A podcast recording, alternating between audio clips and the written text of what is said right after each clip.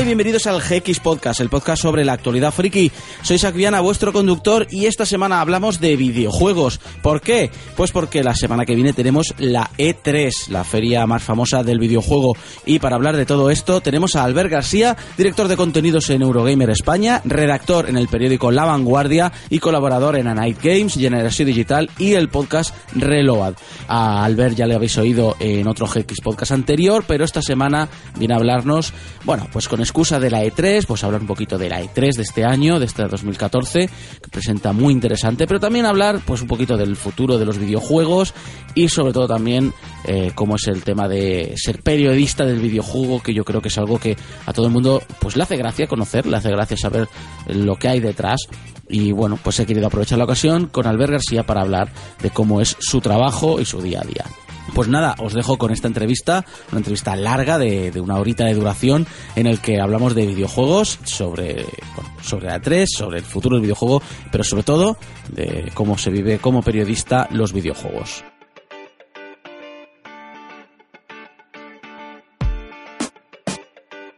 Se ha hablado de filtraciones enteras de las conferencias de Sony y Microsoft, se habla de nuevo hardware de Nintendo, Electronic Arts ha tenido que presentar a la fuerza un nuevo Battlefield porque se les filtró un vídeo. ¿Tú realmente, Albert, eh, ¿qué esperas en tema de videojuegos en esta E3? Rumores siempre hay y yo que espero, pues, o sea, como jugador, me preguntas. Soy yo, Albert, Albert Sí. García, O sea, como- ¿qué espera como... Por un lado, como jugador y por otro lado, como periodista. Es decir, supongo Vale. que tendrás unos intereses jugables, pero también tendrás otros intereses a nivel de, ah, pues me gustaría a nivel de industria que fuera por ahí. Vale, vale, a ver, como jugador eh, siempre tengo los mismos deseos que nunca se cumplen, o sea que ya, ya los digo como casi porque les tengo cariño, ¿no? Eh, por ejemplo, hay eh, el Beyond Good and Evil 2, ¿no? Sí. Y es como una, una broma recurrente, ya cada año digo, "Oye, que, que estaría que bien que saliese, ¿no? Pues, a ver, pues estaría bien que Ubisoft ah, presentara algo sobre este juego, y más cuando su creador no para de enseñar un artwork en todos lados de, de la protagonista. Y dices, enseñadlo ya, por favor. A lo mejor es, a lo mejor chantaje a, a su propia compañía, ¿eh? Eh, pues no te, no te extrañe, ¿eh? No te extrañe, porque este señor, el Michel Ansel, también está un poco más para allá que para aquí.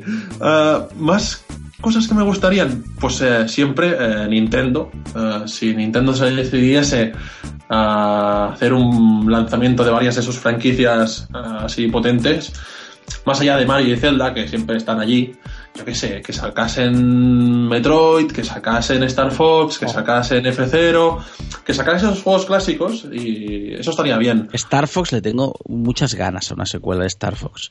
Muchísimas. Estaría bien, ¿eh?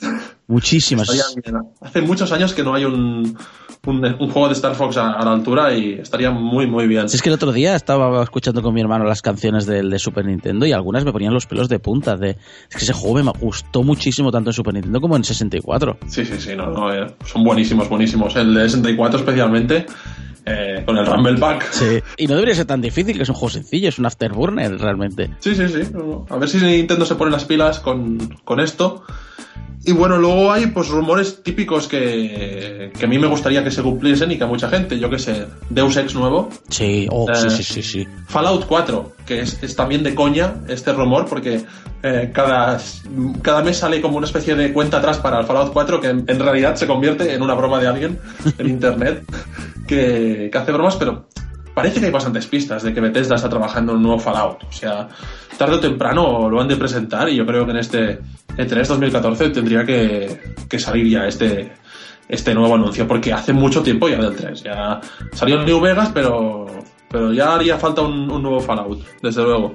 O sea, estos serían, es- estas serían tus, tus apuestas. Curioso, no hay un Half-Life 3, no hay... Es más, yo creo que eh, no, hay un, no hay un trico. ¿Cómo se, siempre se me olvida el nombre oficial. Eh, o sea, yo llamo El- trico. El trick está bien, está bien. Suena un poco helado eso, ¿eh? Un poco También, helado. también. mm, El de las guardias. Exacto. Que te refieres, ¿no? Yo, no, yo lo que veo es que todos estos rumores recurrentes se, le puede- se les podría aplicar la etiqueta Forever, porque Sí, están sí, un sí. poco viviendo de lo mismo. ¿eh? Half-Life 3, por ejemplo. Sí, a ver. A ver, en el tema del Half-Life, eh, no creo que el E3 sea el lugar para presentarlo. Me, me- me sorprendería que Valve presentara este juego tan esperado, quizá el juego más esperado que hay entre los aficionados a los videojuegos en el E3. Ellos ya son muy suyos para hacerlo en sus eventos propios. Estaría bien, desde luego. Es como Blizzard. No, no- O por ejemplo, ah, ahora sí que me he acordado, Rockstar. Mm. Hace poco en Rockstar dijeron, en la presentación de resultados financieros, la gente de Take Two, que es la distribuidora que lleva los juegos de Rockstar, dijeron que antes de que finalizase este año fiscal, el, año, el presente año fiscal, que acaba en marzo de 2015, presentarían, mm, habría salido a la venta, vaya, un nuevo juego de Rockstar para las consolas de nueva generación. Este juego no se ha presentado todavía. Ha de salir a la venta antes de marzo de 2015. Así que yo me imagino que en este 3 deberían enseñarlo. También podría ser el Gran, Theft Auto 5 para las Next Gen. Podría ser, podría ser. Y, y si lo hiciesen bien, aun siendo Grand Theft Auto 5, un juego que me encanta, y hablamos sobre este juego especialmente en un, en un podcast, en un GX podcast anterior, hace bastantes meses, pues mm, sería bastante bombazo, ¿eh? ¿eh? que, se, que finalmente se cumpliera este rumor, no tan solo de que aparece en PC, que eso no lo sé, sino que salieran en consolas en una versión como técnicamente muy potente. Sería, sería una pasada, la verdad. Ahora ha salido el Watch Dogs hace poco, esta semana, vaya, y tú lo comparas con el GTA V y tampoco sale muy bien parado el juego de Ubisoft. Hay quien dice que no sale bien parado ni siquiera comparándolo con el GTA 4. Imagínate que se ha publicado un vídeo ahí que, vaya, vaya tela. Pero bueno. Estas son tus apuestas como jugador y como periodista que te gustaría realmente poder hablar de. Como periodista, pues que, a ver, como periodista en el mundo del videojuego, que todas las compañías presentaran ahí. que nos diese ilusión el E3. Eh, que, fuese una edición de la feria que, nos dejase con buen sabor de boca, que las conferencias principales tuvieran todos su, sus juegos potentes, que no nos sacasen ni nos anunciasen videojuegos que no existen, que son una cinemática. Ya sabes, estoy hablando de una compañía en concreto que parece que es aficionada a cada año presentarnos un bombazo que gana el E3, pero que no es un juego real, es un vídeo que ha creado una empresa experta en vídeos y que luego no, representa el, juego final, ¿no? Eh, ya sabemos eh, Take Two lo superó. Presentó un logo llamado ah, Agile. sí, sí, sí. A ver, a ver si este año lo vemos, ¿eh? A ver, pues sí, porque hace poco hubo una noticia de que de que habían renovado la, la licencia, la marca. Es decir, esperemos que esta generación veamos algo.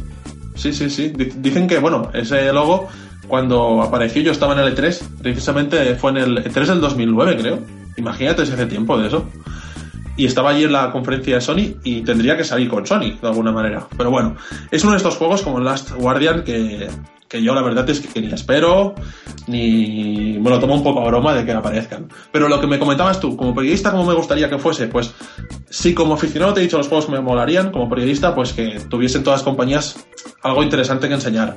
Que incluso Nintendo, que no hace conferencia, pero que enseñarán el vídeo este, el Nintendo Direct, que estuviese bien, que, no sé, que, que salieses contento, ¿no? Tanto los medios de comunicación como evidentemente los seguidores, ¿no? Que Noto como si en los últimos años eh, mucha gente, muchos aficionados a los videojuegos se miran el 3 con escepticismo. Y debería ser una cosa como más festiva, ¿no? Aparte de que no deja de ser un gran negocio.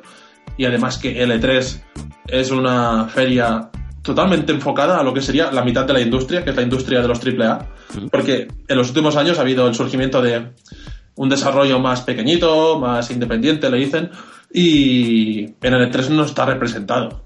Bueno, pero el desarrollo indie se ha salido esta especie de etiqueta, pero el desarrollo indie ha existido desde el mismo inicio, casi casi desde los inicios de la industria. Sí, sí, totalmente. Pero en el E3 no es el lugar que sea su lugar natural y ha adquirido hoy en día un boom tan grande estos desarrolladores más estos desarrollos más pequeños, más de juegos que se lanzan en Steam, que son buenos pero que no tienen esta publicidad, que esto en el E3 no se ve. Eh, hace poco salió una noticia que este año 2014 ya se han publicado en Steam más juegos que en todo el año pasado. De lo que llevamos. De lo que llevamos, en lo que llevamos este año. Mm, la mayoría de estos juegos no tienen un espacio en el E3. En el E3 van pues los Assassin's Creed, van Destiny, van yo, Witcher 3, eh, el FIFA, ese tipo de juegos. Y tú como periodista, o sea, hemos dicho lo que te gustaría como jugador, hemos dicho lo que te gustaría como periodista. Ahora, pero como periodista, ¿cuáles crees, o sea, cuáles son tus apuestas para esta 3? ¿Qué crees realmente a nivel con los pies en el suelo? ¿Qué crees que es lo que van a presentar? ¿O cuáles son tus apuestas seguras? A ver, ¿por conferencias o cómo vamos a hacerlo? ¿Por compañías? ¿Por...? Como prefieras, o como o títulos concretos, en plan de, bueno, yo creo que estos títulos son los que van a salir, o yo creo que Microsoft va a tomar esta dirección, porque Microsoft y Sony y Nintendo están vendiendo la moto que no veas sobre sus conferencias.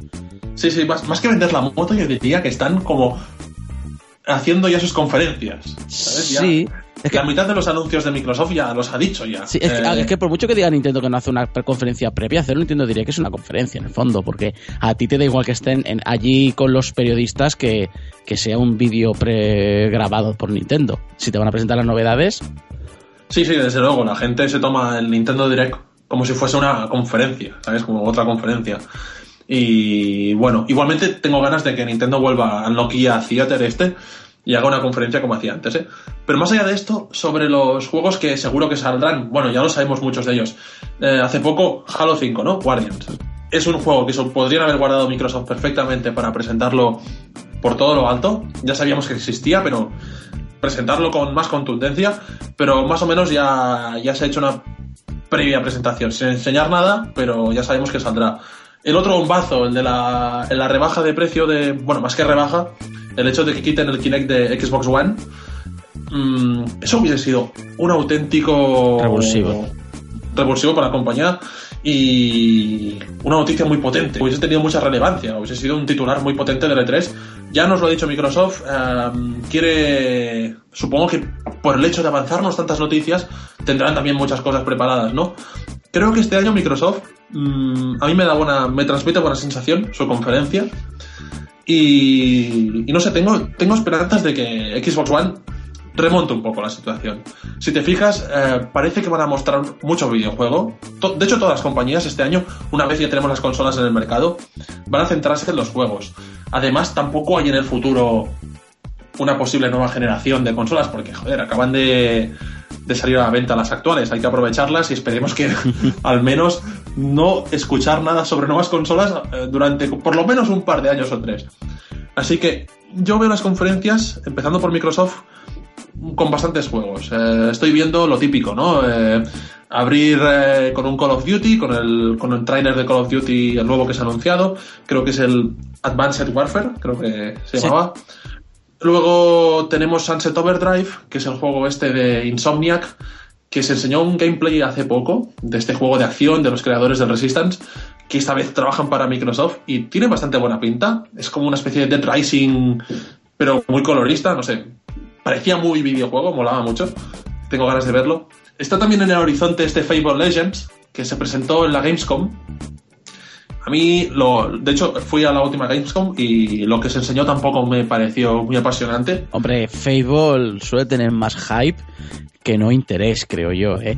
Claro, ahora me crucificará alguien, pero es que sinceramente a mí los No, un poco así, ¿eh? También. Tampoco es- ha sido una saga que poco a poco se ha ido, no sé, Quiz- deshinchando. Quizá por culpa de Molineus.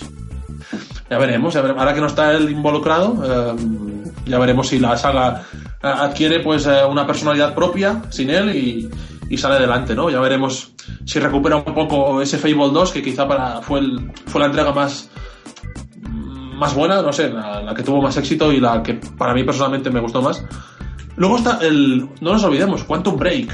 La, la- para mí la Xbox One me la vendieron con este juego. Pues hace poco se acaba de enseñar un gameplay que, que si no lo has visto, Isaac, te recomiendo que lo veas rápidamente porque Bueno. tiene una.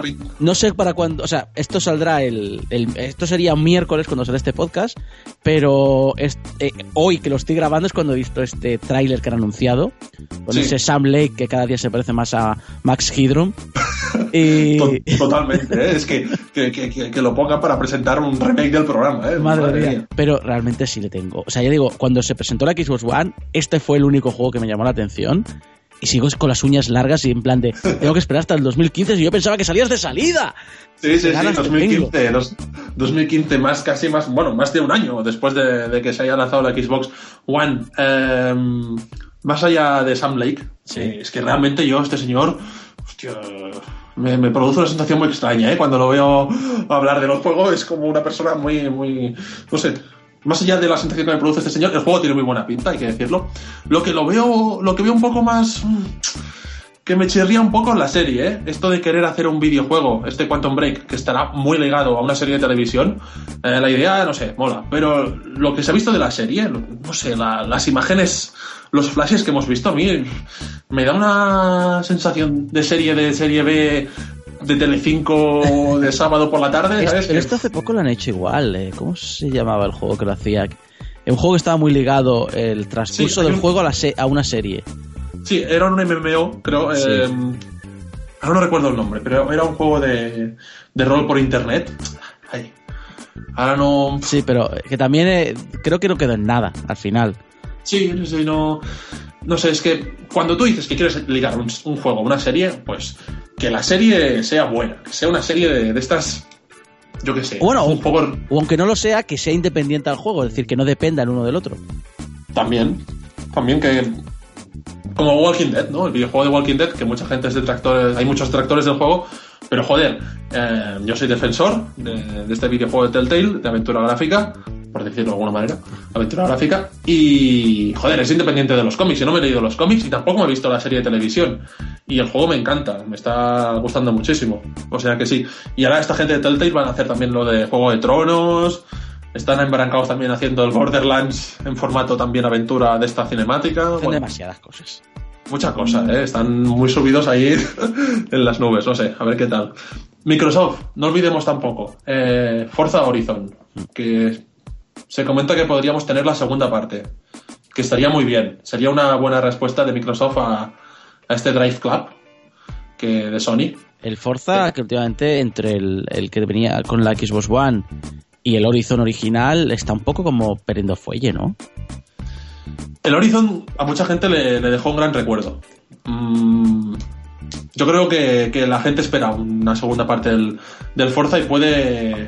No creo que con el, con el lanzamiento del último Forza para Xbox One, no creo que tampoco eh, fue muy polémico y parece que ya nadie habla del juego. Si te fijas, ya casi nadie habla del Forza. Y, mm. y joder, yo creo que sigue siendo un título a tener muy en cuenta. De, en cuanto a simuladores de conducción, mm, más allá de la competencia que hay con juegos de ordenador, que cada vez hay más simuladores más realistas y que realmente pueden llamarse simuladores. Pero no veo tan mal como, como me comentas la saga Forza. Yo creo que sacando un buen Forza Horizon ahora para dejarles tiempo para hacer el nuevo Forza serio, que quizás se presente el año que viene, pues mm, puede tener eh, recorrido esta, esta franquicia, desde luego. Y luego también hay, que este también podría ser un rumor de los que comentábamos antes, el juego este que representa que Platinum Games, ya saben, los creadores de Bayonetta, los creadores de, de Wonderful 101, estos japoneses locos eh, del Metal Gear Rising, dicen, dicen, yo no me lo acabo de, de creer del todo, pero dicen que están haciendo un juego para Xbox One el estudio más japonés que hay hoy en día. Bueno, sí, pero es que también son los estudios más locos. Es el estudio más loco. yo creo que son capaces de hacer el, el juego más japonés para la consola más anti-japonesa de todas. Por eso, por eso, por eso mismo me, extraña a mí que estén a punto de anunciar un, juego, dicen, para Xbox One. Eh, pero bueno, quién sabe, es lo que dices tú, están un poco locos, son muy buenos haciendo los juegos, o sea, o sea que, que bienvenido sea cualquier nuevo juego de esta compañía. Estas serían tus apuestas. Eh, Apuestas así un poco de lo que sería casi seguro lo, que ves. Seguro. A ver, otras compañías, eh, hablando ya más de, Sony, tenemos el Uncharted, mm. que no se sabe si lo enseñarán, yo creo que sí. Es una baza muy potente que tiene Sony, que ha de enseñar. Eh, no más, tan solo hemos visto un, un logo, un poco como el The Agent que hablábamos antes. Así que estaría bien ver, un, ver a Nathan Drake o a quien sea su sucesor ahí con gráficos de la hostia. En Play 4 estaría bien. Está el The Order, mm. este juego también de acción Gears of War con ambientación gótica victoriana. Que me, recién... me vas a permitir que decir que lo de la polémica del downgrade me está empezando ya a hartar. Cansa, cansa. Cansa mucho, es decir, vale, puedo entender que, decepcione, pero vamos, yo creo que un downgrade, downgrade gordo fue lo de Watch Dogs. Sí. Eh, no sé, me parece muy exagerado toda la polémica que se está levantando que a lo mejor. Sí, no lo sé, que no, sé. yo pienso que al final es eh, cuestión de que coger el juego final, mm. en este caso el White Dogs, eh, y jugarlo. Jugarlo y ver si realmente, más allá de cómo era el primer trailer, pues el juego está bien o no está mal. Lo que pasa con los downgrades es que, claro, estamos tan encima de los juegos antes de que salgan, estamos tan pendientes de cada nuevo tráiler, cada nueva imagen que pueda salir, que la compañía esto lo aprovecha y va un poco ahí eh, vendernos, nos intenta vender el juego antes de que, de que salga a la venta, ¿no? Y, y claro, uh, uno pues eh, puede acabar decepcionado con el resultado final. Así que al final yo creo que lo mejor es eh, estar pendiente de todo lo que pasa con los juegos, pero tener en cuenta el producto final y si satisface la, las expectativas. A mí, por ejemplo, el Watch Dogs, joder, me está molando, ¿sabes? Eh, más allá, yo no, yo no soy una persona que sea obsesiva de los gráficos, me gustan, le aportan a un juego, son importantes. Cuanto mejor es, mm, Mejor. más favor le hacen al juego, pero. Es que es- este ya lo hemos heredado de una cosa que ya me parece casi enfermiza, que son las comparativas entre sistemas. Estas ves que las ves pantalla al lado de la pantalla, en plan de no, porque este tiene la textura ligeramente más eh, borrosa que la otra y tiene un pelín menos de resolución, tiene 20 líneas menos. En plan, Dios, realmente las diferencias de versiones eran entre el Spectrum y el Commodore y el Amstrad, no. Ahí sí que habían, sí, sí. ahí sí que habían downgrades, ahí sí que habían diferencias entre versiones. Yo lo veo a veces muy exagerado. No, no, no, aquello sí que era grave. Aquello yo tenía un, un 286 y siempre tenía la peor versión de los juegos. Eso sí que era fatal, ¿sabes? Pero bueno, suerte que estaba LucasArts con su MCGA, que eso hacía que se viese ahí una cosa bien en mi ordenador, ¿eh? Pero menos mal. Luego, eh, más allá de estos downgrades eh, prehistóricos, más cositas. No sé si quieres que te comente ahí. Sí, sí, que eh. se, se me están ocurriendo aquí bastantes cosas. Teníamos, hemos hablado de Ubisoft, ¿no? Pues a ver, también Ubisoft ha hecho media conferencia antes del E3. Tenemos Far Cry 4, que lo anunciaron hace poco, con el chino loco este en portada. Que por favor cambien la portada ya porque da mal rollo. Señores de Ubisoft, cambien la portada.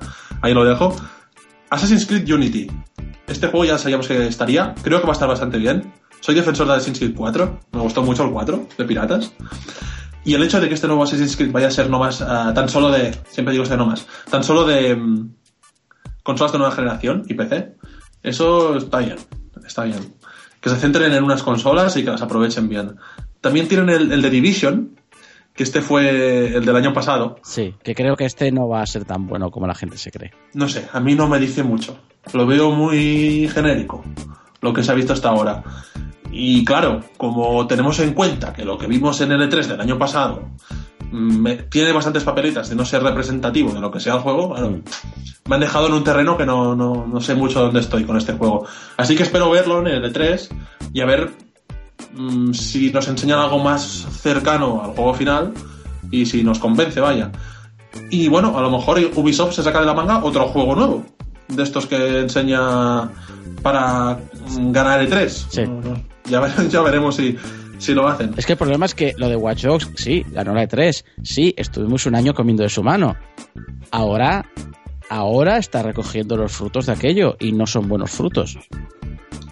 Claro, normal. Se está ganando un poco dentro de lo que es eh, ser un aficionado, pues cierta antipatía de, de decir, bueno, va, a ver si esta vez eh, nos enseñas el juego final y no nos enseñas un vídeo de estos tan, tan currados. No sé, igual es bastante. Todo lo que presenta Ubisoft, más allá de que nos guste más o menos, eh, acostumbra a ser sólido. Acostumbra a ser un. juegos que están razonablemente bien siempre. Y bueno, al menos eso sí que lo tienen. A ver si sale un Rayman nuevo.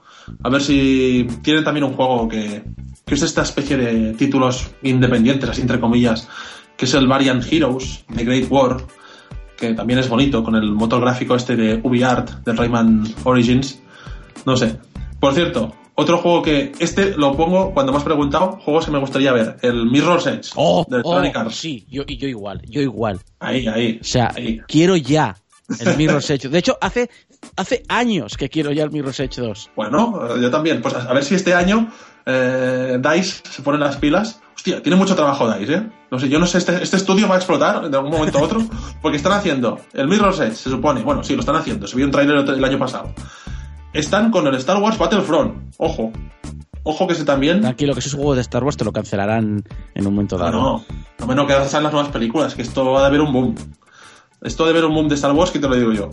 Y luego están con el, el Battlefield, me enseñaron otro día, el de Polis y Cacos. Sí, pero no estaba otro estudio en ello. ¡Ay, sí, es verdad! Sí, sí, sí, sí, sí, es verdad. Es decir, es rollo la licencia, pero lo está llevando Sí, sí, otro estudio. Es verdad, había confundido. Pero algo deben tener también Seguro que están encima. Seguro están encima. O sea que tienen ahora muchos juegos encima de la mesa y esto, estos eh, van, van, a, van a estar bastante ocupados. Decía, decía ahora que hablamos de Electronic Arts, decía el. No sé si eres habitual de este programa, de Game Trailers, de Final Bossman. Mm, no. Es un, es un chico periodista que hace un, programa, recomiendo mucho desde aquí a, a los oyentes de GX Podcast. Hace un programa de, habla de videojuegos en general, ¿no? Es un chico que se pone ahí y hace una especie de editorial hablando de videojuegos y acostumbra a ser muy acertado cuando hace sus predicciones. Y decía que este año, este chico, Kyle Bosson, decía que la conferencia de Electronic Arts, eh, hace un par de semanas lo dijo, era, vendría a ser como muy centrada en Star Wars. Que este año Electronic Arts, más allá de presentar el FIFA 15, los Sims 4, el Star Wars, el Dragon Age, mm. Eh, el Mass Effect, que eso es otra cosa que tenemos que hablar luego. Más allá de presentar esto, enseñaría mucho de, la Guerra de las Galaxias, que para eso tiene una licencia. Y ya te digo, yo si tuviese esta licencia, yo automáticamente estaría haciendo juegos de esto todo, todo el día. Sí, pero no paran de cancelarlos. Y juegos que tienen muy buena pinta. Sí, ahora hubo la cancelación de este que free to play de naves. Sorprendió, y me sorprendió, la verdad. Sí, porque además las, capturas que se ven, se dices, coño, es que el juego está hecho. Sí, sí, sí sorprendió porque hace mucho tiempo que no hay un juego de este tipo. Decías, bueno, ya estaría bien que hubiese uno de, de combate espacial, pero bueno, a ver si se sacan otro de la manga más espectacular, quizá, incluso. O. Yo qué sé, pero yo, creo que con él, con, con ese chico, Kyle Bosman diría que sí, que este año Electronic Arts va a estar mucho con el con la licencia de Star Wars. cosa que yo, como fan de, de esta franquicia, celebro, celebro enormemente. ¿eh? Hay mucho rumor y hablando con amigos mm, me, comentan, eh, creo que es ya una opinión que empieza a ser bastante generalizada, de que esta E3 va a ser importante en el sentido de que las empresas se van a lanzar a muerte a presentar títulos y títulos y más títulos, porque hay como una especie de desencanto con la nueva generación. ¿Tú, lo, ¿Tú crees que es así? ¿Tú crees que la gente no está muy por la labor de la nueva generación, que todavía no ha visto nada que le convenza para cambiar? Un poco, un poco, sí, sin duda se vendieron tantas consolas de la anterior generación, por decirlo de alguna manera, de PlayStation 3 y de Xbox 360, que las compañías encargadas de hacer estos juegos que nos han de sorprender, los juegos AAA, los juegos, las grandes producciones, eh, están en ese, en ese momento en el cual no saben si apostar por hacer un juego para las anteriores consolas y asegurarse unas ventas sólidas o, arriesgarse, que cada vez es menos riesgo porque se están vendiendo unas nuevas consolas más, a sacarlo no tan solo, solamente para las nuevas consolas y quizá vender un poco menos, pero centrarse en hacer un juego más espectacular, ¿no? Por esta situación, pues, eh, pues sí, están saliendo está habiendo una transición entre unas consolas y otras mm, más larga de lo que estábamos acostumbrados en anteriores eh, generaciones, para decirlo de alguna manera. Y claro, está haciendo que la gente que se compró una Play 4 o una Xbox One la tengan ahí un poco apartada, la verdad. Este año están saliendo mejores juegos para las consolas de anterior generación, por ejemplo el Dark Souls 2, ¿sabes? Que para las nuevas consolas. Y. A mí, a, mí me parece que la gente se ha olvidado que el primer año de 360 fue una mierda y que el primer año de Play 2 fue una mierda y que el primer año de la Nintendo 64 fue una mierda, es decir. Sin embargo, sin embargo, a pesar de que estoy de acuerdo, no em, fue ligeramente distinto. Los juegos mayoritariamente eh, eran para esa consola. No eran como versiones que han salido para la anterior generación, pero que aquí van a no sé cuántos frames por segundo. Oye, es lo que decíamos antes, ¿no? Ya, ya está bien de frames por segundo, de resolución de no sé cuántos juegos sólidos que funcionen bien y que demuestren que esto es una consola nueva, ¿no? El, nuevo Batman, ¿no? Esto está bien, ¿no? Eh, el Batman Arkham Knight, que también esperamos ver en el, en el E3. Eh, es un juego que tú lo ves y a pesar de que tampoco es ¡buah! la revolución que esperaríamos de un relevo generacional de consolas, ostras, se ve el último tráiler que se publicó hace unos días, se ve muy... Se ve muy next Muy, sí, exacto, muy chulo. Y, y, se nota que eso no lo hace una Xbox 360 o una Play 3. Y dices, bravo, ahí vamos bien. Estamos bien enfocados ahí. Y esto es lo que quiere la gente. Yo creo que este año, afortunadamente en E3 lo vamos a ver. Y eso está bien. Eso es una buena señal. Que, la gente empiece a ver juegos para sacarle provecho a estas Play 4 y estas Xbox One. Sí, porque luego coges el Titanfall para 360 y dices, joder, cómo se parece a la de Xbox One. Sí, sí, sí, sí, sí, sí.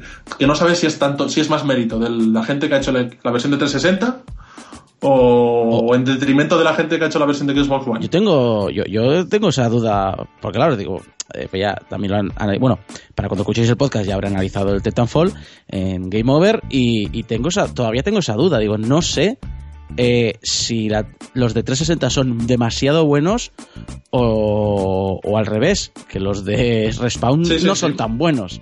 Sí, mira, un ejemplo también, aunque yo lo vi clarísimo. El, antes he hablado de él, el Assassin's Creed 4. Ostras, yo lo jugué en Xbox 360 y me pareció técnicamente una pasada. Muy bonito, muy, muy sólido, muy, muy bien todo. O sea, son los, son los God of War 2 de Play 2. Sí, exacto, es el, techo de, de estas consolas. Lo que significó este juego, pues, pues para estas consolas son. Dices, ostras, si me llegan a decir cuando salió eh, en 2007 la Xbox 360 que un día hubiera un juego como este, bravo, ¿eh? Está, está francamente bien. Aunque siempre diré que nunca aprovechan suficientemente las consolas. No. Nunca las sacan todo el provecho. Siempre hay el cambio antes de. eh, solamente hay que fijarse en los ordenadores antiguos. Tú que eres un conocedor de- del mundo retro, Sí. todo el provecho que le sacan a los ordenadores antiguos, que te sacan un Doom en un Spectrum, ¿sabes? Hemos sacado el Doom para Spectrum, toma ya. Sí, sí, ¿no? Y, y- incluso en la época, el, en el, el que un escuadrón de, de Spectrum tiene Sí. scroll parallax, es la, la recreativa en un Spectrum, eh, flipando. Eh, pero es que no, no, no se hace y no creo. Desde la. Creo que la última consola que fue relativamente explotada fue la PlayStation 2. La QV y la Xbox se quedaron muy lejos de su límite. Y en esta generación no lo vamos a ver ni de coña. Y de hecho, eh, hablando con Nacho Laseras, que también ha estado aquí en GX Podcast, y es que es programador de videojuegos, eh, me lo comentaba. Esta nueva generación, el problema que tiene es que los costes son tan altos que no hay suficientes consolas en el mercado para cubrir gastos. Que te sale un Tomb Raider, vende 3 millones y medio de unidades y lo llaman fracaso. Sí, sí, sí. Porque no cubren dinero con, con esas Sí, sí, sí. ventas. Y claro, con 6 millones de consolas vendidas, 5 o 7, las que sean, obviamente tú no vas a vender un juego al 50% de usuarios. Tú vas a vender, pues, 500.000 copias, un millón de copias, si tienes muchas ventas, un millón y medio. Pero con eso parece que hoy día no se cubre ningún gasto. Mm, Por eso mismo cada vez estamos viendo más eh, videojuegos pertenecientes a grandes franquicias. Si te fijas, este año en el 3 hay un aspecto que lo dice todo, ¿no? Muchos juegos tienen un 4 en el título, un 3, un, un 5, un 6. Son franquicias asentadas, franquicias que venden millones de unidades. Y licencias nuevas, pocas. Pocas vamos a ver aquí. Si haces una lista, saldrán unas cuantas, evidentemente, pero, pero, pero hay pocas de franquicias así nuevas. Entonces, para ti esta 3 va a ser la de los juegos, pero los juegos que conocemos todos. En gran parte, en gran parte, sin duda. O sea, es lo que comentaba. ¿eh? Se ha convertido en la feria, que no, no lo digo desde un punto de vista negativo, se ha convertido en la feria de las grandes producciones, que en el fondo, en el fondo, son las que a muchos nos hacen especial ilusión, que son los juegos así más espectaculares, que también es un factor a tener en cuenta, no todo va a ser eh, originalidad y, y tal. Pero sí, sí que lo veo así. Habrá juegos también más pequeñitos, siempre hay, pero predominarán las grandes producciones. Y, por cierto, otro tema que predominará. Atención, ¿eh? Aquí, Dime. que esto no hemos comentado. Los muñequitos de Nintendo. Sí, Atención. Ahora estaba pensando en qué predominará. Y si Nintendo le saca ahí de la manga una serie de muñequitos, estilo Skylanders, bien hechos, con el Mario, con el Kirby, con el Yoshi y con la princesa Zelda, pues también tienen números de arrasar. ¿eh? Pues mira, tenía una pregunta sobre Nintendo y te la voy a hacer ahora, mira, porque eh, la marca, aunque tiene todavía presencia, se está distanciando cada vez más de estos actos y además también casi de este público. Es decir, hemos tenido tres generaciones muy similares en los actores principales, es decir, Sony, Microsoft y Nintendo. Es decir, sería pues la que la que entró la Xbox, la Xbox 2 y la Xbox, bueno, la Xbox 360 y la Xbox One. Estas tres generaciones han sido siempre lo mismo. Pero esta es la última generación de las de siempre. En la próxima tendremos cambios importantes en los actores. Habrá que ver, habrá que ver. eh, al menos en, en lo que respecta a Nintendo, veremos cómo salen de este de este callejón sin salida, eh, literalmente, en el que están ahora mismo con, con Wii U. Que esto ya es. Mira, por mucho que Mario Kart es la bomba, no, para qué negarlo, es muy chulo. Por mucho que va a salir aquí otros juegos que estarán muy bien, esto ya es irrecuperable. La, la última previsión de ventas de la compañía eh, creo que indicaba muy unas apenas llegaba a 10 millones de unidades en todo el periodo de vida de Wii U, que es muy poco. Eh, para este año prevén vender 3 millones de consolas tan solo y están en un, en un berenjenal considerable. La 3DS también tuvo esta especie de sentencia de muerte y parece que se ha recuperado. Sí, se recuperó muy bien a base de juegos, pero claro, es lo que se ha comentado mucho, ¿no? El rumor de, de que Nintendo debería sacar una consola híbrida que fuese al mismo tiempo portátil y sobremesa, de manera que cuando lanzase un Pokémon o un Animal Crossing o un el que sea, pues lo lanzase una sola vez y no tuviese que, hacer, que preparar dos versiones, ¿no? Que es un, es un agotamiento para la compañía de... No hay que olvidar una cosa, Nintendo es la compañía que más juegos saca cada año, es la que distribuye más juegos propios, porque claro, tiene que alimentar dos consolas y las alimenta sola. Eso es lo bueno, las, las third parties ya no quieren eh, dar apoyo a, a, Nintendo. Creo que incluso que, que si no está confirmado ya este Watch Dogs para Wii U, diciendo, diciendo Ubisoft que no van a traer ningún juego de, para Wii U a la feria del E3 parece casi una confirmación, ¿no? No lo sé, ojalá que no, para gente que tenga la consola. Pero, pero sí, Nintendo tiene que buscar estrategias y puede ser que esto, que esto de sacar una línea de, de muñecos con la tecnología esta de NFC, de la misma de Skylanders, vaya, pues a la, la Disney Infinity, a lo mejor les da buen resultado. Sin duda, siendo Nintendo la, la, Disney de los juegos que es, que es la Disney de los videojuegos, lo vería súper lógico. Lo vería totalmente lógico. Así que. Sin salir del tema de los actores, eh, yo quiero aprovechar que te tengo a ti, que sabes, pero mil veces más de videojuegos que yo. Eh, yo tengo una teoría con Microsoft y, me, y creo que me la ha confirmado el, el, el, el piquete, de, el beso de la muerte que le han hecho a Kinect. Que es Microsoft quiere sobreexplotar y quemar la marca Xbox esta generación para venderla. Que al final, o sea, de aquí a 4 o 5 años, Microsoft se quiere dedicar a la nube y a los servicios corporativos, etcétera, etcétera, y coger, eh, y coger la Xbox. Si ha funcionado bien, vendérsela a otro actor. Si no ha funcionado bien, cerrarla y explotar las licencias de videojuegos. Yo tengo esa teoría. Todo podría ser, todo podría ser. Hay muchos rumores en los últimos tiempos acerca de que Microsoft estaría planteándose venderla. Lo último ha sido que el nuevo presidente de la compañía, el Satyashi este, no sé. Nadella. Exacto. Ha dicho que no, que, que quieren quedarse con, con, la marca Xbox. Pero esto ya se sabe. Eh, hoy se dice esto y mañana digo otra cosa. Sí, pero nadie se acuerda de lo que dije, ¿no? Claro, es que Nadella viene de, de la división de nube de Xbox eh, perdón, la división de nube de Microsoft y a mí me da la impresión que se van a dedicar a eso, a servicios de nube y servicios de empresa. Y entonces la impresión que me ha dado eh, en este giro de 180 grados de quitar todo el de especie de DRM, de quitar el Kinect obligatorio, en plan de ¿qué queréis? Eh, hardcore, venga, vamos a daros todo lo que pedís, rollo, para que la compréis a saco y me subáis el valor de la división para poder venderla más cara. Es la impresión que me llevo es lógico. O sea, lo que explicas podría ser plausible. Pero, pero habrá que ver. Eh, habrá que ver si, si, la estrategia le funciona bien, en primer lugar. Esta estrategia que comentas a Microsoft. Y si pasa, a mí, a mí me, sabría mal. Porque la competencia que hay entre Sony y Microsoft ahora mismo en consolas es necesaria, es buena. Y.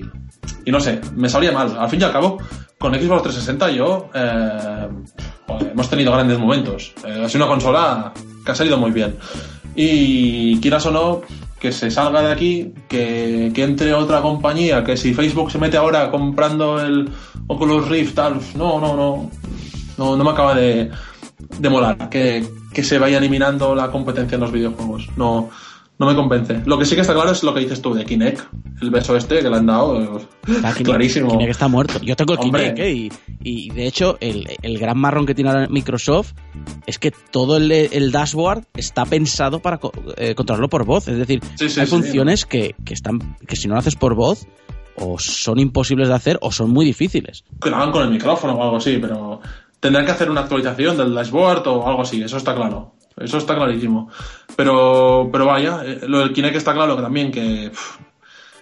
Yo, lo, yo, yo era defensor de Kinect ¿eh? en la consola. Creo que era un punto diferencial interesante. Yo también. En ese aspecto creo yo también. Le, creo que se le podría sacar partido. Le veía, aunque, aunque aunque no lo consiguen, aunque, aunque me han hecho bailar con Han Solo, aunque, aunque no lo han conseguido todavía vender bien esto, tendría posibilidades. Y, creo que no, no es acertado a largo plazo lo que han hecho, porque han hecho que la tecnología pase a ser un accesorio opcional y, y por lo tanto no acabará de explotar como lo podría haber hecho siendo obligatorio, por mucho que nos pese este, este tema a los que la gente que no quería. Pero bueno. A ver, a ver. Oye, ¿todas estas ferias tipo 3 son realmente tan importantes? ¿Han, ¿O lo han sido alguna vez? ¿O con el tiempo eh, quizá los juegos no, no ganen tanto con todas estas ferias y las empresas estén perdiendo más dinero del que recuperan? Yo creo que es importante. No creo que a las compañías les suponga. o sea, es caro para una compañía como Sony o Microsoft. El despliegue que hacen ahí debe ser una burrada que no quiero ni saber. Pero, pero creo que la, la recuperan. Es, una, es un escaparate muy bestia de la industria del videojuego. Es un. genera ilusión a la gente. al usuario que sigue el E3, al usuario que, que el jugador que, que, lo mira con fervor, que se espera hasta las 3 de la madrugada, que Sony empiece la conferencia y tal, pues este señor, este chico, esta persona, actúa un poco como, como cabecilla ¿no? del, grupo de consumidores, ¿no? Eh, es un consumidor prescriptor, es una persona que, recomienda juegos, que, está al día, ¿no? Mm. Hay de todo, claro. pero, em, pero sí, yo creo que, que sale a cuenta estar en E3 y que es necesario que la, que la industria tenga una feria con, esta potencia que tiene. Que se puede mejorar, evidentemente, siempre, que se pueden recuperar cosas que molan y otras que no, pero que sí, la veo necesaria y, creo que, respondiendo a tu pregunta, que, sale a cuenta ir a E3 para grandes compañías, sin duda. Y sale también a cuenta cuando viene un creativo como Kojima o como Molineux y te intenta crear hype. ¿Eso es bueno para el producto? ¿Es malo? Si lo haces bien, está bien. sí, sí, sí, si presentas, si presentas un juego y, y, el juego final se corresponde con aquello, está bien. Mira, un ejemplo claro, que precisamente también comentaba el chico del que hablaba antes, Kyle Bosman, ¿no? Comparaba la presentación de The Last of Us, que de hecho no fue en un E3, fue en un Spike Awards, en unos Video Game Awards.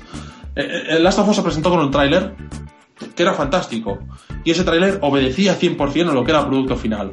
La gente se ilusionó con aquel juego, la gente lo estuvo esperando, em, y finalmente, ¡pam!, salía una cosa redonda. Em, en comparación con otros anuncios, pues, eh, por ejemplo, Watch Dogs, que como hemos dicho, al final no es tan malo como últimamente nos pensamos que sería, pero sí que ha sido decepcionante esa parte, ¿no? Siempre que se presente bien el juego, mm, puede salir bien. Que, por cierto, Isaac, que hablabas ahora de Kojima. Hmm. Otro juego que a mí personalmente, que me acuerdo ahora, que le tengo ganas. Metal Gear, el nuevo Phantom Pain. Este le tengo unas ganas que, no ves. Me lo vas a decir a mí, que, soy seguidor de la saga desde MSX. Es decir, pues le tengo ¿qué te, pareció el, ¿Qué te pareció el Ground Zeroes? Que no pude escuchar que hicisteis en Game Over un... No, no, no, es, eh, es, chiste recurrente en Game Over. Lo puedo decir porque no creo que, que los de Game Over escuchen este podcast. No, no, es... Eh, a ver, desde la primera semana está el análisis escrito, no, no cabía, se intentó poner la semana siguiente, tampoco cabía, y hemos dicho, oye, casi que es mejor anunciarlo cada semana en el sumario, que es lo que hacemos, y, crear el hype y vete a saber. Vale, vale, porque es que escuché y yo no lo oí y dije, ostras, eh, ¿dónde está esto, no? No, no, no, es que no, no ocupo por, por el tiempo de directo. A ver, mi opinión personal es una demo, es una demo, demo, es decir, sería como jugar la parte del barco en Metal Gear Solid 2. Sí, sí, sí pero me ha gustado muchísimo cómo han eh, renovado la jugabilidad del juego. Sí. Porque si ahora coges el 25 aniversario y te pones a jugar Metal Gear Solid 2 y te das contra una pared de ladrillos porque te habías olvidado de, la, de lo que en aquel momento era un avance a nivel jugable, a nivel de control, hoy día no se, o sea, está muy atrasado. Eh, todo momento estás echando de menos cosas que ya han sido superadas. Y Kojima ha vuelto a redefinir la forma de, de controlar el Metal Gear y controlar este tipo de juegos y creo que muchos van a copiar algunas cosas de, de O sea, a mí me ha gustado mucho cómo se controla y tiene buena pinta. Ahora, también te digo que Kojima se flipa mucho con lo de Open Ball porque eso no es un Open Ball y que también cuando dice, no, es que el siguiente va a ser 200 veces más grande que el pues 200, veces tampoco está grande Kojima. Ya te lo digo, ¿eh? que la base es pequeñita y encima está medio muerta. Sí, sí, sí, sí, sí. No, pero yo sí coincido, coincido en todo, ¿eh? Lo que has dicho. Hice la review para, para Eurogamer y me pareció, no sé, me, encantó. me encantó. Además es un juego tan corto que todos jugamos un montón de horas. Uh, eso demuestra que el juego es bueno, que a pesar de que la duración del contenido no es, no es muy extenso, pero es que quieres volver a jugar, quieres hacer todo mejor, Sí, no, y aparte que, Quieres jugar, simplemente quieres hacer el espía ahí en esa base otra vez. Que se te pasa el tiempo además, porque me acuerdo que la segunda vez que me intenté hacer la misión dije, Buah, ahora he ido corriendo, ahora habré tardado media hora y había tardado una hora y cuarto. Es decir, se, te, te, metes en el juego, si te gusta la saga Metal Gear, te metes mucho en el juego y si además has vivido todos los juegos, especialmente el Peace Walker, pues eh, todavía tienes más conciencia de por dónde va la saga, de qué importancia tiene cada personaje, etcétera. También tiene la, esto de Kojima de la escena final, digo, coño, hazme la jugable, no me pongas un vídeo. O este personaje pintaba muy bien y, aquí te lo cargas y lo has desaprovechado, no sé. Pero, o sea, tiene las Kojimadas típicas, porque también a Kojima no le perdono que haga un retcon cada vez que saca un nuevo Metal Gear y me reescriba parte de la historia. Pero oye, a, a, mí me ha gustado mucho y con lo desencantado que salí de Metal Gear Solid 4, la fe que recuperé con Peace Walker y este juego también me la ha hecho recuperar, o sea que yo estoy tranquilo para el Phantom Pain.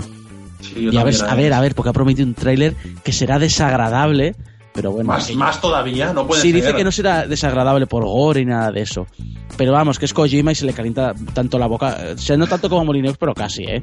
Por eso te preguntaba, realmente es. Puedo imaginar, ¿eh? ¿eh? Ya, supongo que sería pues hablar sobre cómo está el mundo, básicamente, que porque todos los Metal Gear, todos desde el primero, siempre han tratado un tema que en el, en, a nivel de crisis mundial es importante. Es decir, tanto el Metal Gear de MSX, el primero, trataba de eh, todo el tema de las armas nucleares, destrucción mutua asegurada. Metal Gear 2 hablaba de la crisis energética. Eh, la Metal Gear Solid trataba de la terapia genética. El Metal Gear Solid 2 trataba de la manipulación informativa. Es decir, todos los juegos de Metal Gear tratan algún tema actual.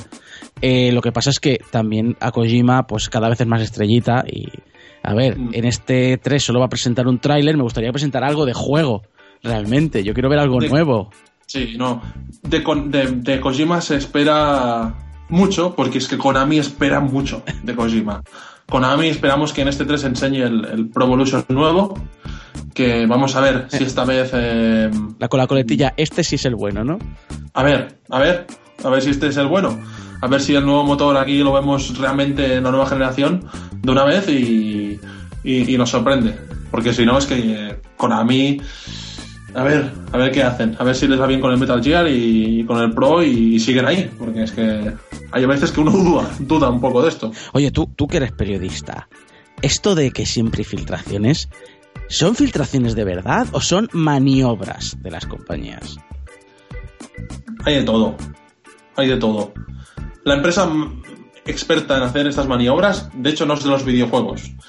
Es de, de la electrónica de consumo y es Apple. ¿Sabes? O sea, que cualquier día se deja un móvil en, un bar. Sí. ¿Ya me entiendes? Em, hay de todo, evidentemente. Hay, hay veces que se nota más, otras que se nota menos. Hay veces que, son despistes humanos, hay veces que, que, que son planes preparadísimos y súper virales. Hay de todo. Em, y, cuando, son de verdad, es decir, ¿cómo, ¿cómo se saca una exclusiva? ¿Cómo se saca un secreto? ¿Cómo se saca una filtración? ¿Esto cómo se consigue? ¿Y quién gana con ello?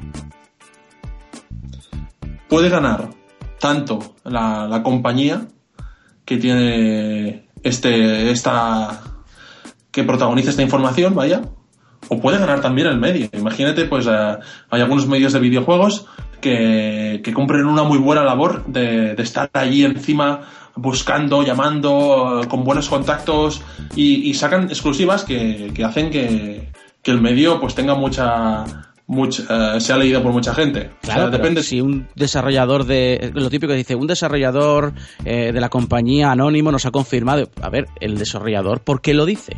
¿Qué gana? ¿O, por, o cómo se consigue eso? A veces es una forma de decir, eh, me lo ha dicho el jefe, pero no puedo decirlo, ¿sabes? me lo ha dicho un desarrollador. Es una fórmula que se utilizan para, para lanzar una noticia. Para, te digo esta información, puedes decirla, pero tal, tal, tal. Son cosas que pasan en la, en la prensa, en toda la prensa, vaya, en videojuegos, en, en política, en economía, en deportes, en todos sitios. Todos los fans todos los frikis sueñan, o soñamos, o como queramos ponerle el nombre, en ir a una, en ir a una E3. Y tú has ido a la E3. ¿cómo es el día a día allí? ¿Cómo se prepara uno para que puedas cubrir todo lo que humanamente se pueda, puedas probar los juegos, puedas sacar novedades y además al mismo tiempo actualizar la web o montar un reportaje, subirlo en el menor tiempo posible? ¿Cómo se hace eso y cómo, cómo se sufre eso? el, verbo final es muy ilustrativo ¿eh? de cómo es un poco, cómo se sufre eso. Vamos a ver, tienes que ir muy preparado. Una vez vas, a, vas allí, prácticamente, prácticamente ya sabes lo que vas a hacer los tres o cuatro días que dura la feria. Sabes que tal día son las conferencias, sabes que tal otro día abren a las nueve y es estar allí a las nueve como un clavo y entonces ir a tengo cita con esta compañía, tengo cita con esta otra compañía. Y vas, viendo un poco los, juegos que, van enseñándote para hacerte un poco una idea general de todo lo que presentan, porque son muchos juegos y son pocos días, son tres días. Siempre eh, me toca la moral cuando he ido a E3, que, son las 6 de la tarde, y yo digo, oh, qué guay, son las 6 de la tarde. No, amigo, no, el E3 cierra a las 6 de la tarde. Lo que para mí es como, como la hora de la merienda, que, aún te queda un montón de horas para, para ir a hacer cosas. No, no, el E3 cierra a las 6, señorito, hasta mañana a las 9 de la mañana. ¿Sabes? Y tienes que ir con mucho. Tienes mucho trabajo, evidentemente. Tienes que ver muchas cosas y, no paras. No paras. Eh, estás mientras haces una cola, mientras haces cola para ver un nuevo juego, estás pensando si tienes eh, en el artículo que vas a hacer en ese momento sobre el juego que has visto antes, para enviarlo, buscando el wifi, buscando no sé qué, haciendo. Es mucho trabajo, pero vaya, indudablemente también es un privilegio ir, eh, no hay ninguna duda. Ves los juegos, ves el ambiente y es lo que has hecho tú. Es un, para la gente aficionada, eh, el E3 es como, yo qué sé, la meca. Es, es, un, es un lugar que, a todo el mundo le gustaría ir y sin duda hay trabajo, pero, pero siempre está bien. Hay una cosa que, que también es, eh, para mí, interesante del E3.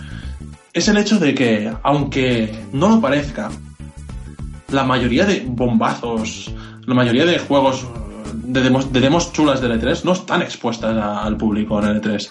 Es una feria solo para prensa y en la feria pues está el show floor, lo que sería pues los stands principales donde se muestran los, principales juegos, las demos.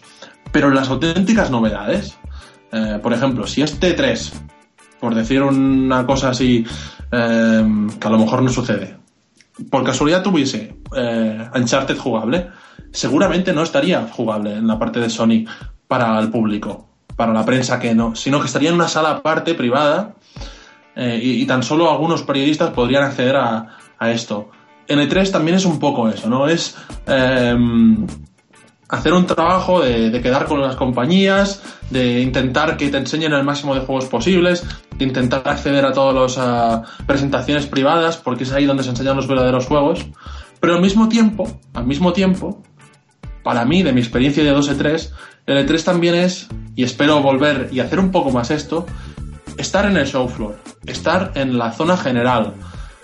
Quizá no ves el, último juego que se acaba de anunciar, quizá, quizás no lo pruebas ahí la última novedad, pero tienes otros muchos juegos que probar, tienes eh, un montón de, juegos que ver y, muchas veces te olvidas de ellos, ¿no? Porque vas de aquí para allí viendo los, los, los juegos que todo el mundo quiere leer sobre ellos y te olvidas de que te queda pues un, montón de cosas para, ver que a lo mejor no son tan exclusivas, pero a lo mejor también, eh, y seguro, seguro que están muy bien. Esto es la E3.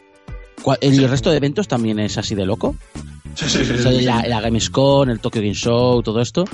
El Tokyo no sé. Yo sé el E3, eh, algún pequeño evento que se montó en Londres hace años, y también el la Gamescom, también es bastante. La Gamescom es también muy así. La Gamescom es más pequeña que la E3, evidentemente, pero también tiene sus, pequeñas conferencias, pequeñitas y grandes stands. La diferencia con la Gamescom es que tiene, está abierta al público. En la Gamescom tienes el primer día, que es exclusivo de prensa. A pesar de ello, hay unas colas también increíbles para jugar. Pero cuando a partir del segundo día, en la Gamescom que se celebra en, Colonia, en Alemania, a partir del segundo día que abren las puertas al gran público, eso ya es imposible. Eh, de, hecho, pasa una cosa, en L3, generalmente en L3, la prensa está los tres días, pero en la Gamescom muchos medios están el primer día y al segundo ya se van a sus respectivos países y ya está. Por eso, porque es que es imposible, a no ser que tengas citas privadas, probar los juegos con las cosas que hay. Imposible. Y en el día a día, en la rutina diaria, es divertida la vida de un periodista de videojuego. Ahora vamos a hablar ya de tu oficio, de, trabajo. Es, es eso de que todo el mundo dice, yo me quiero dedicar a analizar videojuegos y escribir sobre ellos noticias y luego ves lo, los comentarios de las noticias. Pues tú no tienes ni puñetera idea porque Microsoft en realidad tiene un plan de no sé qué. Realmente es, es divertida la vida de un periodista, es, es fácil, es difícil.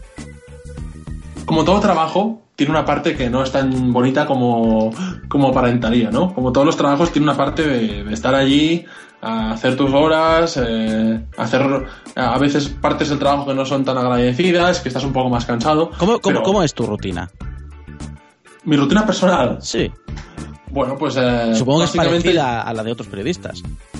Sí, imagino que sí, a ver, no es ningún secreto. Yo, como parte de Eurogamer y encargándome de la parte más editorial, pues hago tanto noticias, o sea, la parte de, picar piedra más de, de estar allí poniendo noticias junto con mis colegas, también eh, administrar un poco las reviews de los videojuegos, quién hace cada review, pensar, eh, pensar en, en que este juego si nos lo han enviado, si no lo han enviado pues pedirlo a la compañía, a ver si nos lo podría enviar, nos lo podría hacer para hacer eh, el artículo, luego pensar en quién podía hacer el artículo, enviarle eh, para, que, para que pueda jugarlo o hacerlo uno mismo, en el caso de que hagas tú la review. Mm, si hay un evento en- al, que, al que puedas asistir, pues ir al evento, eh, hacer las particulares informaciones sobre ese evento, si puedes entrevistar a alguien, entrevistas.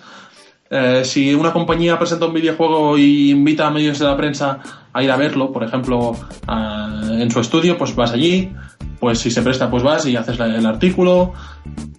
Es trabajo de periodista, es puro y duro, ¿eh? No, no, no tiene, quiz- quizá la parte esta de analizar juegos, la parte de la crítica, es lo que diferencia más de lo, de lo que sería un periodista más al uso, pero principalmente es eso, actualidad, reflexión, entrevistas, artículos y estar muchas horas delante del ordenador. A veces estamos, bueno, a veces no, ya te lo aseguro. Yo estoy más horas delante del ordenador que delante de- del videojuego como tal, ¿no?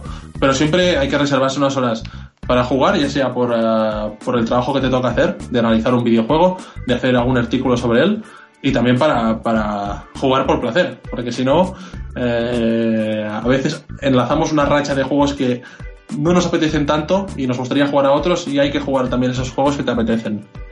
Aquí hay espacio para los gustos propios, para preferencias, o al final se trata de tener la cabeza muy fría y ser muy amplio en tus gustos.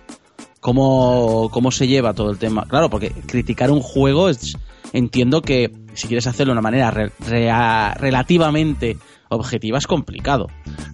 En el tema de videojuegos, a diferencia de- del cine, donde quizá el, el consumo de la película, para decirlo de una forma así un poco fría, em, es más, eh, más, menos más breve, que no menos intenso. Una película dura dos o tres horas.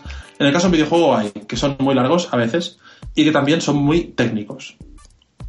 Por el tema de que son técnicos muchos videojuegos, requieren que tengas experiencia. Y ahí, como son largos, pues no puedes especializarte en todos los géneros. Así que, como hacen muchos eh, medios de videojuegos, pues en la redacción de Eurogamer tenemos eh, un poco, pues estamos divididos un poco, cada uno por su especialidad. Quizás uno es más especialista en temas de juegos de acción en primera persona, otro de aventuras, otro de, de, de rol, otro de deportes, de conducción y así, aventuras gráficas. eh, sí que es verdad que, que es lo mejor de todo es que una persona que sea especialista en un género, pues trate eh, la mayoría de juegos de ese género, porque lo sabrá encontrarle los aspectos positivos y negativos mejor que una persona que no es experta. Yo, por ejemplo, nunca me pondré a analizar un juego de fútbol porque no, no, no juego juegos de fútbol, juego mm, muy de vez en cuando, ¿sabes? Y no, no, no soy capaz de detectar con precisión, pues, qué novedad incorpora este año, ¿no? En cambio, pues, pues en mis géneros, pues más bien la, juegos de estrategia, de aventuras, también algún simulador de conducción, juegos de conducción arcade, pues ahí sí que te encontraré pues, eh, pues una visión que creo que será más acertada, más que vaya más a- al grano, más, más concreta de las cosas. Y ya para acabar, ¿cómo ves, tanto a nivel global como a nivel en España, eh, el futuro de- del periodismo del videojuego? Porque además supongo que en España hay una particularidad, está el mercado latinoamericano y no sé si es relevante o no a la hora de trabajar. Y luego a nivel global el público también consume tanto español como de fuera. Es decir, ¿cómo ves este trabajo en el futuro? ¿Cómo ves eh, por dónde irán los próximos pasos? En el caso de, España hay una particularidad, que es que hay muchos medios y mucha oferta de medios de comunicación de videojuegos, cosa que está muy bien. Eh, ahí se consumen muchos videojuegos. Hace poco se publicó un, libro, eh, un estudio bastante contundente, que lo organizó, creo que, la, gente que está detrás del. Ahora no recuerdo el nombre, de ADS, que ahora se llaman distinto sacaron estudios donde realmente se veía que España es un mercado donde se consumen muchos videojuegos. Por esta misma razón, también hay muchos medios de videojuegos. Entonces, hay mucha competencia y, veremos cómo, va a ser el futuro. Hay muchos grandes medios de videojuegos, muchos grandes portales y también están teniendo mucho mucha tirada lo que es eh, nuevos medios. Y hablando de esto, evidentemente hablamos de YouTube, que es, últimamente en los últimos dos años en lo que se ha convertido en un referente para aspectos de la prensa de videojuego. Veremos cómo se adaptan los grandes portales a este nuevo canal, al vídeo. Están haciendo primeros pasos. Nosotros en Eurogamer pues le estamos dando mucha caña a los vídeos en el canal de YouTube que tenemos y estamos contentos porque parece que la gente está respondiendo. Y bueno, ya veremos. Lo que comentas del mercado latinoamericano, pues sí, también es una cosa que nos ha de que nos ha de alegrar también a nosotros, porque hace que nuestro trabajo llegue a más gente. Uh, tenemos muchos lectores de allí también y, también pues es una cosa que estoy convencido, vaya, seguro que todos los medios de comunicación tienen en cuenta, tienen en cuenta. Tampoco hasta el punto de planificar cosas específicas, eh, porque al fin y al cabo eh, son juegos y somos personas, todos iguales, pero, pero sí, sí, es, una, es una cosa que está bien. A nivel económico repercute el, mercado latinoamericano o los anunciantes, por ejemplo, por poner un ejemplo, eh, no, no les tira mucho esas cifras. Sí que repercute porque son eh, mayor tráfico para tu contenido y por lo tanto eh, a ti te afecta como medio. Claro que repercute. a un anunciante que por un anuncio eh, si tienen, tienen en cuenta estas cosas, porque, porque llega más gente. Luego estará el tema de si son mercados diferentes y realmente al anunciante pues tampoco le va y le viene si, si le llega a gente de otro país, porque no es su, su, público potencial. Pero, pero sí, para los medios se tiene totalmente en cuenta. Y para campañas de publicidad, incluso fuera de la publicidad, para el propio medio, pues para la subsistencia del medio, pues sí que, sí que es totalmente importante. ¿Y el consumo en inglés, por ejemplo? os afecta y a ellos, ¿cómo ves también el futuro? ¿Realmente se tienen que adaptar al vídeo o ellos ya nos van unos cuantos pasos por delante? Hay de todo, hay de todo. Hay webs que están haciendo unos vídeos, mm, un trabajo de vídeo excelente. Hay otras que están empezando, otras lo hacen mejor, peor. Em, pero hay de todo. hay mucho consumo. Eh, cada vez sabemos más inglés y las webs inglesas también cogen mucha importancia ¿no? en, sitios en países como el nuestro pero bueno, está bien, o sea, no como es como si como si te lees el New York Times o te lees el Times o te lees el, el Le Monde o cualquier otro diario, ¿no? están ahí y es, perfecto. Ahora que comentábamos de vídeo, ¿no? Por ejemplo, a mí especialmente el, trabajo que está haciendo Polygon, la web esta norteamericana de videojuegos, con el vídeo me parece increíble. Hacer un contenido de vídeo que está muy chulo que realmente está muy bien y, y, conecta mucho con, con, el tipo de vídeo que a mí me gusta de videojuegos, que no es tanto pues eh, un gameplay como tal o, un comentario personal de alguien en concreto, sino una pieza informativa en formato vídeo que elegante, chula, no sé, con mucho rigor y eso es, para mí personalmente, conecto mucho con esta web y con sus vídeos. Y espero que, que vayan saliendo más casos como este y también saldrán como, como los demás, para todo un poco, para todo tipo de público, pues todo tipo de, contenido. Entonces, el futuro, que porque al menos en esta conversación que hemos tenido hoy, tira mucho por ahí, ¿el futuro es el vídeo? En gran parte, sí, sí, sí. Mm, te diría que te respondría que sí. Yo creo que el futuro es el vídeo. A mi pesar, ¿eh? Porque creo que cada vez se le... Es una cosa como muy universal, como que pasa con todo, ¿eh? Con todos los ámbitos. El vídeo el vídeo últimamente está parece que está generando un gran crecimiento en internet Y lo que eran los textos más clásicos, espero que sigan ahí, seguirán ahí por descontado, pero están adaptándose un poco a, un consumo más rápido, a un consumo más ligero. Quizá las reviews, las, críticas de videojuegos sean un poco más, más breves. Yo, por ejemplo, personalmente estoy intentando hacer reviews un poco más breves, que vayan un poco más a, a la raíz del asunto ¿no? que estamos tratando que, que, te cueste menos leerlas, ¿no? La gente lee mucho en el móvil. Nosotros mismos en Eurogamer notamos que tenemos un, muchos lectores, eh, casi la mitad vienen de móvil. Y, eso hay que tenerlo en cuenta también, ¿no? A veces si plantas delante del lector una review de 10 páginas sobre el juego para leer en un trayecto de autobús, pues quizá no es lo, lo más aconsejable, ¿no? Ni para ti, que vas a hacer una super review, ni para el lector. Pero tampoco hay que olvidar que hay lectores de web y que hay que continuar haciendo las reviews que sean, pues, eh, reviews, artículos, entrevistas, lo que sea, el contenido que, sea, pues, acorde a, la línea del medio. Entonces, hay que encontrar el equilibrio, ¿no? Eh, tenemos el, el vídeo, que no es un enemigo, que es un aliado, que es una herramienta, que es un recurso que está súper bien. Pues junto con el vídeo, hagamos que los textos evolucionen, ¿no? Que, que volvamos a tener pues ganas de leer reviews, eh, artículos, análisis, reportajes. Em, y para hacerlo, pues hemos de pensar cómo hacerlo, adaptarnos.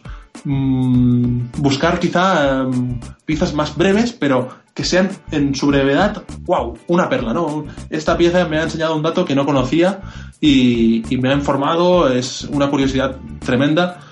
Así, adaptarse. Yo estoy por esa vía. Creo que el futuro es textos que, vayan a que vayan a la raíz del tema, más a grano y, y, no por ello menos buenos y menos trabajados, sin duda.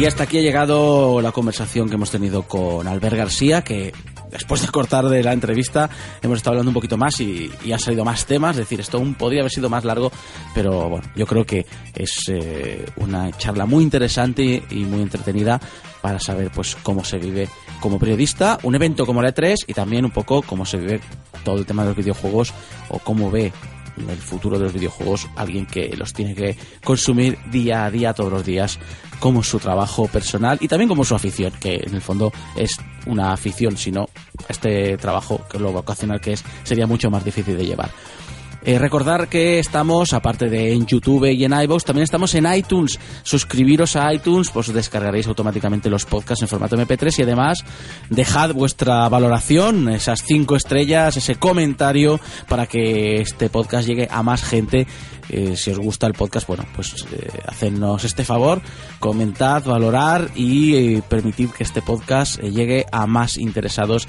en temas del mundo friki, pues como el de esta semana, que es el tema de los videojuegos. Muchas gracias a todos y nos vemos en el próximo programa de GX Podcast.